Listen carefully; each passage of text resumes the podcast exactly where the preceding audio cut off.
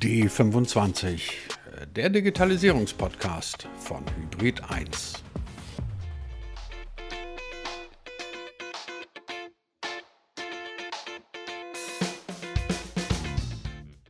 Einen richtigen Top-Job bekommen?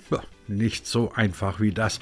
Ein bisschen digitale Expertise reicht und schon stehen die Headhunter vor der Tür, rennen euch die Bude ein und ihr könnt aussuchen aus einem reichen, bunten Strauß voller großartiger Angebote.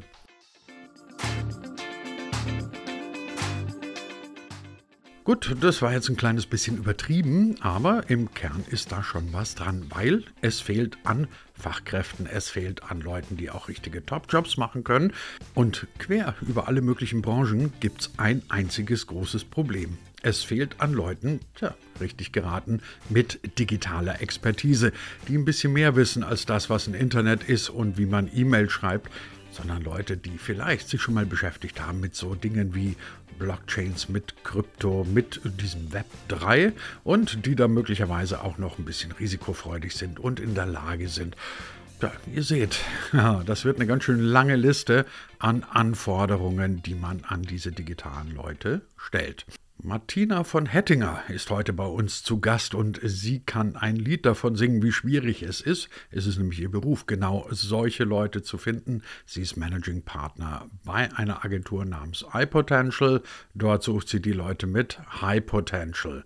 Warum das so wichtig ist und ob wir diese kleine Lücke an Personalbedarf irgendwann in den nächsten Jahren wieder schließen können, das alles verrät sie uns heute in der neuen Folge von D25, dem Digitalisierungspodcast von Hybrid 1.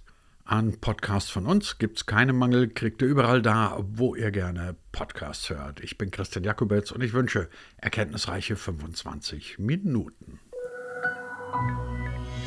Wenn wir heute so uns in den diversen Medien umgucken, dann fällt ein Schlagwort immer wieder auf Fachkräftemangel. Wir haben zu wenig Fachkräfte und damit meinen wir keineswegs nur, ähm, also nur in Anführungszeichen, ähm, äh, den klassischen Handwerker, der uns plötzlich fehlt, sondern auch in ganz anderen Bereichen, vor allem dann, wenn es um Digitalisierung geht.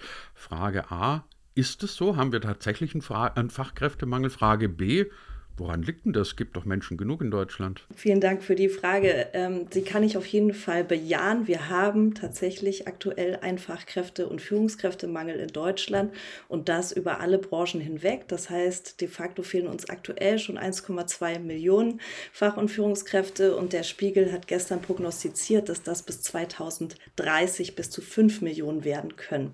Und das spüren wir in unserem Beratungsalltag auch tatsächlich jeden Tag. Das spüren wir aber nicht nur als Berater, das spüre ich auch, wenn ich zum Bäcker gehe, äh, wenn ich ein Hotel besuche oder wenn ich zum Krankenhaus muss. Das heißt, ähm, wir haben ähm, in der Realität diesen Mangel. Schauen Sie sich nur mal an, wo heute überall Jobausschreibungen hängen. Ähm, jedes Unternehmen hat sozusagen offene Stellen. Wir haben deutlich mehr offene Stellen als verfügbare Kandidaten. In unserer Branche der digitalen und äh, Digitalwirtschaft und Innovationswirtschaft spitzt sich sich diese Krise tatsächlich auch sehr stark zu. Ähm, dadurch, dass wir zum einen natürlich sehr viel Geld in dem Venture Capital Markt mittlerweile haben. Das heißt, wir haben sehr viele junge, schnell wachsende Startups, die extrem schnell wachsen. Und auf der anderen Seite haben wir aber auch den Druck in der in Anführungszeichen alten Welt, also dem deutschen Mittelstand, den Konzernen, sich wirklich zu transformieren und mit Innovation zu beschäftigen, um überhaupt noch wettbewerbsfähig in der Zukunft sein zu können.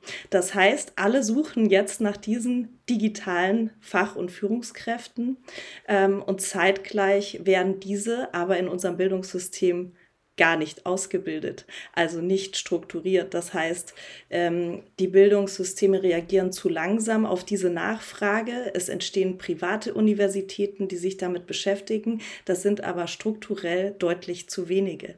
Zeitgleich haben wir von der Demografie her die Situation, dass die Babyboomer alle in Rente gehen. Das heißt, wir haben insgesamt zu wenig Menschen, ähm, zu wenig fachlich Qualifizierte im Digitalbereich und zu viele offene ähm, Stellen, ähm, um sozusagen diese Lücke zu schließen. Was ist denn daran so schwierig? Also, das ist wahrscheinlich jetzt eine ganz naive Frage, aber ich, sie drängt sich mir trotzdem auf.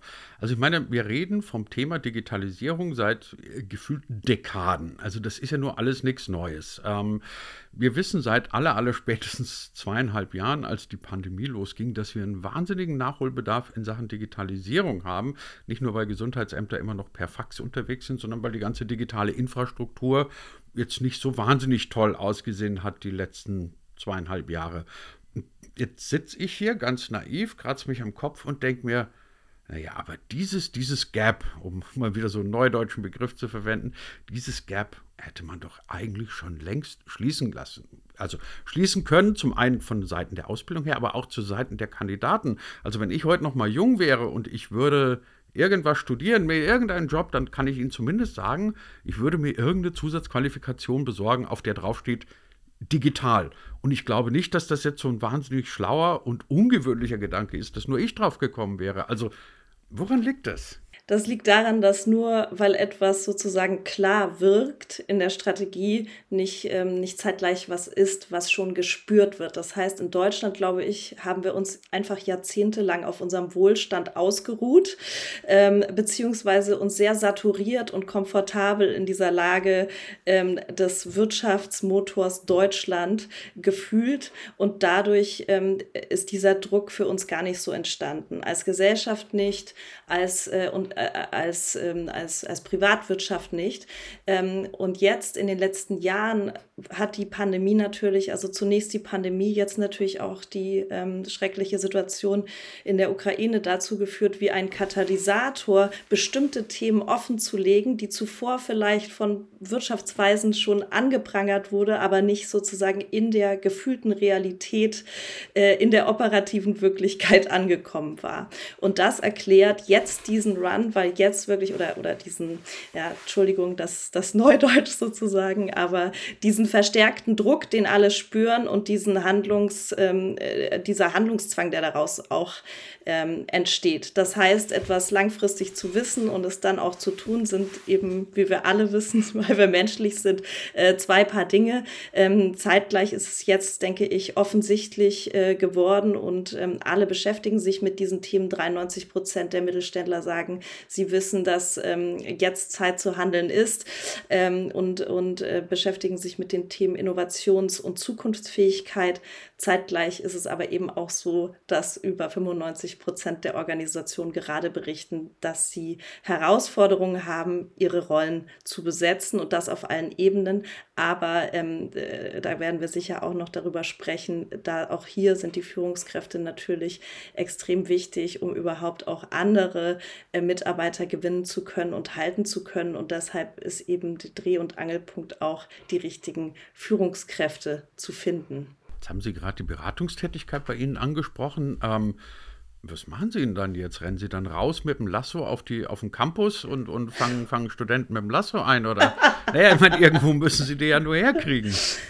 Ja, Nein, also was wir machen ist, äh, wir besetzen Führungskräfte, in der Regel die erste Ebene, manchmal auch die zweite Ebene für beispielsweise ähm, Private Equity Portfolio Unternehmen, für Mittelstands Nachfolge Geschäftsführungsrollen oder eben auch die klassischen ähm, Post-Series B Hypergrowth Startups, wie sie ähm, so schön heißen, oder, oder schnell wachsende Technologieunternehmen.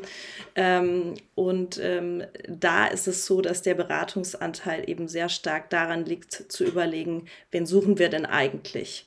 Und grundsätzlich ähm, geht dem voraus eben wirklich mal eine Analyse des Unternehmens ähm, und nicht nur sozusagen des Status quo, sondern wirklich, und hier kommen wir zu diesem, ich sag mal, Mittelfrist, es muss nicht mal langfristiges Denken sein, zu überlegen, wo wollen wir den nächsten drei bis sechs Jahren eigentlich hin als Organisation? Was ist unsere Zielsetzung und welche Art von Führungs- Persönlichkeit suchen wir deshalb. Und das ist sozusagen nicht nur in dieser Fachlichkeit begraben, ob jetzt jemand ähm, schon mal erfolgreich ein digitales Unternehmen aufgebaut, internationalisiert und verkauft hat, sondern eben vor allem auch in diesen Themen, die jetzt viel, viel, viel, viel stärker nachgefragt werden, weil sie so essentiell sind für den Erfolg einer Führungskraft. Und das ist eben das Thema Führungsfähigkeit in einer modernen, innovativen, teilweise oder ganz remote ähm, Umgebung und das Thema Kommunikationsfähigkeit und Empathie, das sich diesen Themen anschließt, ähm, sowie das Thema Resilienz was ähm, ja gerade auch in aller Munde ist und man so lapidar immer sagt, ja, wir brauchen jemanden, der resilient ist und flexibel und ähm, adaptionsfähig. Das sind aber tatsächlich eben keine, wie immer alle sagen, soften Fähigkeiten, sondern die eigentlich zentralen, um in einer Welt wie der heutigen überhaupt ein Unternehmen in die Zukunft führen zu können. Denn dafür muss man sich auch erstmal eingestehen, dass man die Antwort im Zweifel heute noch nicht weiß, wie man das machen wird.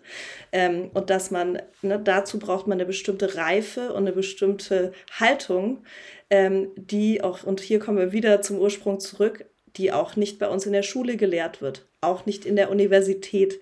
Und da kann ich mir 20 äh, Zusatzzertifikate, die wir ja in Deutschland so lieben, äh, parallel holen. Aber wenn ich sozusagen nicht ähm, ähm, mich grundsätzlich dazu in der Lage fühle und sehe, mich ständig mit Themen zu beschäftigen, die wieder neu auf meinen Tisch fliegen, zu wissen, dass ich in der absoluten Unsicherheit agiere. Heute Corona, ähm, morgen das nächste. Ähm, das, das sind unfassbare Veränderungen zusammen mit einer exponentiellen Entwicklung von Technologie, was mich ja zusätzlich als Mensch total überfordert. Ja, also als wir vor zwölf Jahren in der Digitalwirtschaft gestartet sind, da hätten wir uns nicht träumen lassen, was es heute für Technologien gibt und wie schnell die sich entwickeln. Und mit all dem muss ich die ganze Zeit mithalten, ohne mich oder meine Mannschaft oder meine Organisation zu überfordern. Und da erfordert es eben sehr viel Fingerspitzengefühl, Fokus, ähm, und viele andere Themen, die sozusagen da in so ein Profil reinspielen. Und diese ganze Art der Beratung ähm, macht dann sozusagen einen, großen Anteil unserer Arbeit aus. Und dann gehen wir mit diesem Zielprofil, das wirklich sehr granular ist und ähm, eben diese Fachlichkeit, Persönlichkeit und die Motive und Haltung einer Person untersuchen, zurück in den Markt und überlegen uns dann ganz klar, wo sitzen diese Menschen, ähm, wo sprechen wir die an. Und da gehen wir natürlich ganz klassisch über LinkedIn, über klassische ähm, Kanäle aber auch Telefon und äh, versuchen dann erstmal diese Kandidaten in Gespräche zu bekommen, ähm, um dann ihnen natürlich auch erstmal zu pitchen, was macht denn jetzt diese Rolle spannend und warum könnte das gegebenenfalls auf sie passen oder nicht. Und erst im zweiten und dritten Schritt werden die dann wirklich tiefen untersucht mit diagnostischen Tools ähm, und dann beschließen wir quasi gemeinsam, ob es ein ähm, grundsätzlich ein sinnvoller nächster Karriereschritt sein könnte oder nicht. Aber so ausführlich sieht, sieht das aus. Und wenn Sie da vielleicht mal die Zahlen interessieren in so einem aktuellen Markt, also da sprechen wir für eine CEO-Rolle wahrscheinlich so rund, ähm, ja, je nach Profil 80 bis 100 Kandidaten an, damit am Ende drei passende drei bis, bis fünf passende Profile, die sozusagen auch wollen und wo sozusagen von beiden Seiten die Passigkeit gegeben ist, ähm, ja, am Ende rauskommen. Und wenn ich Kandidaten sage, meine ich natürlich auch immer Kandidatinnen. Davon gehen wir äh, aus. Nur das nochmal, äh, um, um das klarzustellen. Ja. Also davon gehen wir aus, liebe Hörer, dass wir jetzt hier nicht nur von männlichen Kandidaten reden. Und wenn das jetzt ernsthaft jemand meint, dann muss er wahrscheinlich sein Weltbild mal überprüfen. Natürlich reden wir hier von Kandidaten, genau. Kandidatinnen und alles andere, was ihr euch sonst noch gerne vorstellt. Wobei ich bin jetzt ein bisschen erschrocken bei Ihrem Wording. Also da werden sie dann Gespräche verwickelt und danach Tiefen analysiert. Ich hoffe, dass sie mich nie ansprechen, weil müsste ich immer das Gefühl haben, ich werde jetzt Tiefen analysiert. Aber worauf ich ein bisschen raus will, kennen, kennen Sie Bernd Stromberg noch? Sie ja. kennen den noch. Ähm, ich ich kenne ihn noch, bin schon so alt. ich frage, ich frage, nee, es war gar keine Frage des Alters, kann man auch als, als ganz junger Mensch noch kennen. Bernd Stromberg ist ja inzwischen Klassiker. Ähm, nein, ich frage deswegen, weil Sie gerade so schön erzählt haben, dass es ja, dass es da um viele Fähigkeiten geht, ähm, in man keinen Abschluss, ne? Diplom-Empathie gibt es halt nicht. Ne? Ähm, und ich muss immer dran denken, als Bernd Stromberg mal in einem Bewerbungsgespräch war und dann wurde er auch nach seinen Soft Skills gefragt. Und Stromberg hat immer in seiner, in seiner gnadenlosen Selbstüberschätzung gesagt, habe ich, kann ich, weiß ich. Und ähm, mir fällt die Geschichte deswegen ein, weil Sie gerade sagten, ja, das lässt sich so relativ schwer überprüfen. So, jetzt gehen Sie zu einem Kandidaten und sagen, bist du empathisch, bist du innovationsfreudig etc. Und ich bin, also fragen Sie mich, ob ich, natürlich bin ich empathisch und innovationsfreudig. Also, worauf ich raus will, gesagt, ist es schnell. Woran merken Sie es denn, dass das einer wirklich kann? Absolut. Äh, und äh, das meinte ich mit diesem Thema Analyse. Wir haben natürlich ähm, Interviewtechniken und Diag Diagnostik-Tools. ja, ich, äh, das ist natürlich eher ein, ein Terminus aus der Psychologie. Ähm, aber wir verwenden ganz klassische Diagnostikmethoden. Ähm, wir machen Cases dann teilweise zusammen mit dem Kunden, wo man schon sehr gut ähm, auch ablesen kann. Und das sind ja immer Skalen. Das sind ja keine Ja-Nein-Antworten in der Regel, sondern geht es wirklich natürlich auch immer darum, im Verhältnis zu dem, ähm, äh, zu, zu der Unternehmung und der Situation dort, auf welcher Skala bewegt sich da jemand, dass es wirklich passend ist. Ja, weil äh, ähm, das, das ist ja viel wichtiger, die, die richtige Passung zwischen ähm, Unternehmensprofil und Kandidatenprofil hinzubekommen und zwar beidseitig. Nur dann kann langfristig eben auch äh, ein gutes Match entstehen. Ähm, und das ist das, was wir dort auch untersuchen. Wenn jetzt jemand aus Kandidatensicht zu Ihnen käme und würde sagen, bitte seien Sie so nett, geben Sie mir mal einen Tipp, wie werde ich ein, ein für digitale Unternehmen oder überhaupt für Unternehmen interessante Führungskraft, erste Ebene, zweite Ebene, whatever, was muss ich mitbringen? Also wenn wir jetzt mal die Empathie noch außen vor lassen und uns aufs, aufs Digitale konzentrieren, was muss denn aus Ihrer Sicht jemand, der wirklich zukunftsfähig auch sein will, ähm, in, in der Digitalisierung, was muss der mitbringen? Also er muss ja wahrscheinlich ein bisschen mehr wissen als das, was das Internet ist. Absolut.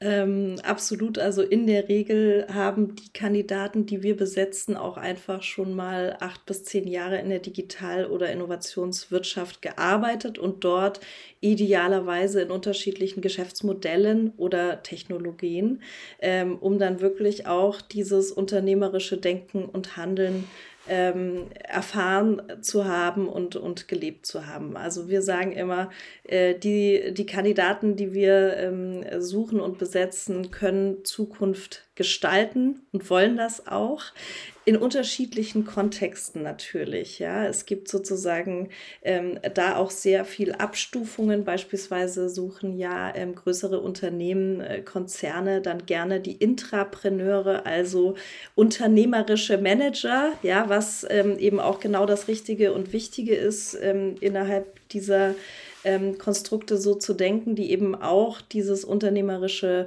Mindset, Verantwortungsübernahme und auch in diesem Zusammenhang Risikoaffinität mitbringen, um eben auch mal etwas auszuprobieren. Äh, und das kann man natürlich, je agiler, je innovationsorientierter eine Kultur ist, desto einfacher ähm, ist das auch umsetzbar. Und das sind auf jeden Fall jetzt mal Anforderungen, ähm, die die Führungskräfte der Zukunft ja, äh, mitbringen sollten. Ähm, zusätzlich, wie gesagt, das sind eben diese äh, wirklich in Anführungszeichen soften Themen wie lebenslanges Lernen, also Fähigkeit und Wille, ähm, weil sich alles so schnell ändert, dass selbst wenn ich jetzt bestimmte Erfahrungen mitbringe in bestimmten Geschäftsmodellen, wenn ich nicht am Ball bleibe, dann bin ich, wenn ich fünf Jahre raus bin, bin ich raus. Und das ist ähm, egal, ob das jetzt eben mit E-Mobility zusammenhängt oder, oder E-Commerce oder KI. Ähm, da geht es einfach in der Geschwindigkeit mit, wo man eben schon ähm, am Ball bleiben muss. Zeitgleich ist es so, dass die Geschäftsführung, die CEOs niemals die Spezialisten sind, ja. Und das, das bringt mich zu dem großen Thema Führung. Ähm, in diesem Markt, in dem wir uns bewegen, mit all dem, was wir gerade gesehen haben, ist es die Hauptaufgabe des CEOs, am Ende ähm, wirklich eine langfristige Planung zu haben seiner Unternehmung, zu wissen, was ist die Strategie, wie können wir die überhaupt umsetzen, wie sieht die Organisationsplanung aus und damit sozusagen wirklich die Themen ähm, Recruiting und Führung auf oberste strategische Ebene zu stellen, zusammen mit den anderen Themen, die ein CEO eh schon bespielt und zu sagen, okay, wie schaffen wir es in diesem Markt, die allerbesten für uns zu gewinnen, äh, intern die Leute so zu entwickeln, wie wir es brauchen, um unsere Strategie zu erfüllen und zeitgleich die anderen zu halten. So, denn allein durch Recruiting werden wir den Bedarf nicht stillen können. Das heißt, ich muss auch alle, die da sind, weiterentwickeln und dafür braucht es eine extrem starke Führungskultur und die kann nur von oben. Ähm, auch wenn man heute nicht mehr sagt oben und unten, aber am Ende ist es immer so, ähm, dass wenn sozusagen ähm, der CEO diese Strategie nicht mitverfolgt und mit priorisiert, es natürlich dann auch nicht im restlichen Unternehmen gelebt wird. Was mich trotzdem noch mal interessieren würde, ist, Sie haben, Sie haben vorhin das Thema, Thema Innovation angesprochen und das ist sowas, da zucke ich immer ein bisschen zusammen, weil ich den Eindruck habe, ich kann jetzt nur von meiner Branche reden, in der ich mich einigermaßen auskenne, das sind Medien. Ähm, da erlebt man sehr oft Leute, die sagen, natürlich ist Innovation wichtig und dann allem hinterherlaufen, was irgendwie nach Innovation aussieht. Also um es konkret zu sagen, jetzt mal bei, also aus dem, aus dem Bereich der Medienbranche, ähm, seit Mark Zuckerberg irgendwann mal gesagt hat, ähm, wir bauen ein Metaversum, sagt jeder, der sich für innovativ hält, das Metaversum ist die Zukunft. Wenn Sie jetzt sagen würden, hm, da bin ich ein bisschen skeptisch, laufen Sie heute ganz schnell Gefahr. Das heißt, der hat einfach das Thema Innovation nicht begriffen. Ich sage es Ihnen aber ganz ehrlich, dass ich beispielsweise beim Metaverse sehr, sehr skeptisch bin. So, bin ich jetzt nicht innovativ genug? Muss ich mich jetzt rechtfertigen zu sagen, ich sehe nicht jede Entwicklung, die kommt, automatisch als positiv? Oder ist es nicht eigentlich das, was, was, was es so komplex macht, nämlich zu sagen, ähm, unterscheiden zu können zwischen dem, was wirklich zukunftsträchtig ist und aber gleichzeitig eben auch sagen zu können, nee Leute, da führt kein Weg hin. Absolut, sehr gute Frage. Genau, über das äh, Metaversum lässt sich sicherlich äh, streiten. Auch ich bin da sehr ambivalent. Das kann ich auf jeden Fall mit Ihnen teilen. Ähm, äh, genau, man darf Innovationsfähigkeit eines Unternehmens, und das ist was Kulturelles und Kopfsache. Ähm, und da geht es eben sehr stark darum, was macht uns als Unternehmen künftig zukunftsfähig? Wie müssen wir uns deshalb aufstellen intern? Was für eine Kultur muss vorherrschen, damit die Menschen bei uns beispielsweise sagen können, ich versuche das mal mit dem Metaversum ähm, auf einer Sparflamme und wir schauen. Oder eben auch, ich äh, versuche etwas anderes und wenn es nicht klappt, werde ich dafür nicht äh, äh in einer E-Mail mit 20 Leuten CC ähm, dafür vorgeführt. Ja, das ist das eine, auch so ein Thema Kultur, Fehlerkultur, Innovationsoffenheit. Und das andere Thema ist Technologien alleine sind ja dafür nicht sozusagen ausschlaggebend. Das sind manchmal Wegbereiter, ja, wie, wie E-Mail, Slack und Co. Oder, oder viele andere Sachen oder natürlich auch Blockchain. Das sind irrsinnige Innovationstechnologien. Auf der anderen Seite missverstehen Unternehmen manchmal die Einführung von viel Technologie mit Innovation, was aber genau ihren Punkt äh, sehr gut trifft. Das macht den Alltag überkomplex und hilft im Zweifel gar nicht, wenn die Menschen damit gar nicht umgehen können, wenn es nicht tatsächlich eine Vereinfachung ist, wenn es nicht ähm, in ein übergeordnetes Ziel, in eine strategische ähm, äh, Langzeitplanung reinläuft, wo man sieht, okay, das zahlt da jetzt alles ein, dass wir überhaupt diese Technologien verwenden. Und da ist so ein bisschen die Krux ähm, begraben und das ist das, was dann auch sehr stark überfordern kann, ähm, weil Technologie alleine bedeutet noch nicht, dass, äh, wenn wir die einführen, dass es dann besser wird. Ja, wobei natürlich bei uns muss ich ne, dazu sagen, es wird schon besser, wenn man Fax mit E-Mail ähm, austauscht. Also das will ich damit selbstverständlich nicht sagen. Ähm, das wäre ja manchmal schon schön in, in Deutschland, aber ich glaube, da sind wir schon dran. Ähm, aber diese, diese Überfrachtung mit, äh, mit Technologie, mit Innovation und das ist eben dieses Thema auch Fokus. Was ist uns wichtig? Was bringt uns wirklich weiter? Ähm, äh, was man sich da anschauen sollte. Jetzt müssen wir zum Schluss dann doch nochmal quasi nochmal auf den Anfang unseres Gesprächs zurückkommen. Nämlich, Sie haben erzählt, dass wir, ähm, naja, in Deutschland so ein kleines bisschen hinten nach sind mit diesem ganzen Thema, dass es da noch sehr, sehr viel Nachholbedarf gibt. Ihre grundsätzliche Einschätzung, haben wir es kapiert in diesem Land, dass wir das machen müssen? Werden wir, sagen wir, in zwei, drei Jahren so weit sein, dass wir sagen, wir haben diese Lücke geschlossen? Oder ist es, wir haben, wir haben als Off-Records, ähm, haben wir uns ja noch darüber unterhalten, dass es ja eigentlich ein sehr menschliches Verhalten ist in vielerlei ähm, ähm, Bereichen, dass man, dass man immer erst dann handelt, wenn es weh tut.